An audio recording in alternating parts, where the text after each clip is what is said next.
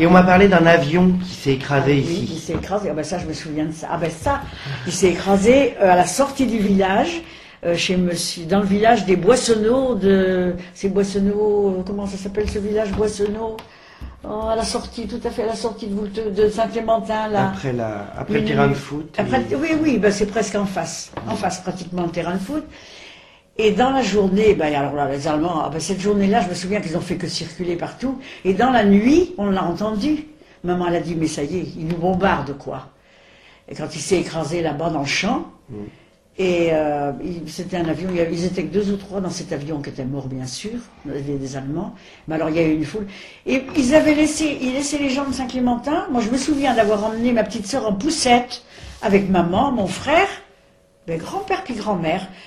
Tous- les gens de Saint-Clémentin voulaient aller voir cet avion, mais par contre, quand on arrivait après à un certain, il y a une petite, euh, on quitte la route un petit peu pour s'engager dans. Alors là, il y avait les Allemands, et puis on n'allait pas plus loin, quoi. Et on l'apercevait, l'avion, par contre, dans le champ, mais on n'allait pas plus loin. Oui. C'est un avion allemand. oui. Ah bah oui. Donc pendant la nuit, tout Saint-Clémentin va voir l'avion. Ben, Il y a une bonne partie qu'on allait Mm. voir l'avion. Mm. Mais on n'approchait pas, parce que d'abord, c'est marrant, c'est étonnant qu'ils nous laissaient vraiment, je, je sais pas, je sais pas pourquoi. Puis maman, puis, ma- puis ma- ma- mon grand-père, puis ma grand-mère, puis mon grand-père, il était assez hardi, comme ça, il avait dit, oh, ben, faut on va faire comme tout le monde, on va essayer d'aller voir, d'aller- parce qu'en fait, il ne nous empêchait pas de